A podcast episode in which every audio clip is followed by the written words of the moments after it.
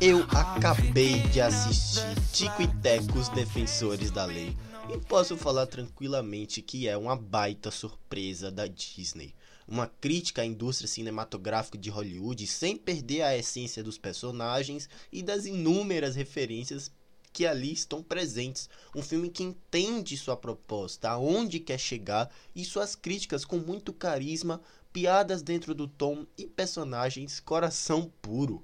O valioso apelo da nostalgia e fanservices, mesclando suas memórias com a série clássica e adorável dos anos 90, com o vasto mundo animado repleto de personagens, possibilita o espectador a adentrar em uma viagem caótica mas super divertida. A estrutura simples da narrativa executada para que a molecada consiga entender poderia se tornar genérica e bobinha demais se os idealizadores não optassem por uma baita construção de metalinguagem.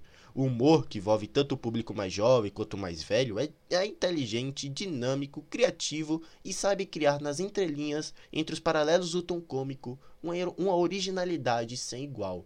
Para quem ainda não assistiu a trama, é, para quem ainda não assistiu, né, a trama Tico e Teco, Defensores da Lei, mostra eles vivendo em Los Angeles, entre humanos e animações, mas agora suas vidas são, estão bem diferentes, né? Décadas após sua série de sucesso ser cancelada, Tico se rendeu a uma vida doméstica suburbana como um vendedor de seguros.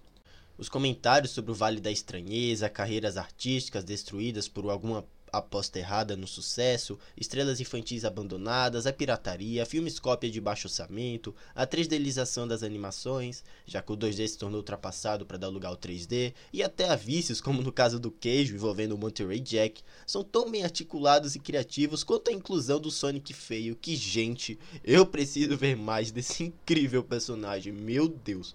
A direção exemplar, mantendo a ideia acima dos 200 personagens em tela, podendo se perder ou indo por outro caminho, é primorosa e consegue cadenciar o ritmo de maneira assertiva, com precisas interrupções cômicas, sem prejudicar o plot central. Talvez possa definir Tico e Teco Defensores da Lei, galera, como um projeto, um projeto altamente criativo, original, super divertido e hilário você não vai se arrepender de dar play lá no Disney Plus e assistir Tic Tac Defensores da Lei, porque para mim é um dos melhores filmes do ano, é uma baita surpresa porque eu não esperava nada por esse filme e enfim, preciso ver mais desses personagens e eu ainda acredito que venha uma continuação em breve. Mas é isso, galera. Essa foi minhas primeiras pessoas sobre TikTok Defensores da Lei. Espero que você tenha gostado. Você, você já assistiu? Acho que a essa altura todo mundo já viu. O filme estava em Trend Topics no Twitter por um bom tempo. Todo mundo comentando. Não estão superestimando o filme. Realmente ele é muito bom. Tá? Eu lembro que teve uma discussão que estava superestimando o filme, não sei. Mas sim, ele é muito bom. A direção é precisa. O roteiro desse filme é muito sagaz. Eu não pensava que a Disney iria aprovar um projeto como esse, que faz críticas a ela mesma. Mas enfim, aprovou. É um filme, poxa, sensacional, vale a pena você assistir, tá? E enfim, é isso, né? Se você já assistiu, me deixa um feedback lá na Anchor para que eu possa ler em um futuro podcast. E outra coisa também, nos siga lá no Twitter com opiniões de filmes, séries, jogos também sobre notícias que saem ao longo da semana, tá certo? Nos acompanhe na Castbox com podcast sobre eventos é, eventos da cultura pop, prêmios envolvendo o cinema, né? Prêmios da, da indústria cinematográfica, jogos, assuntos variados e até reviews exclusivos, tá certo? É isso, galera. Vou deixando vocês por aqui. Um grande abraço e até a próxima. E assista o Tic Tac Defensores da Lei, hein? Não esqueçam.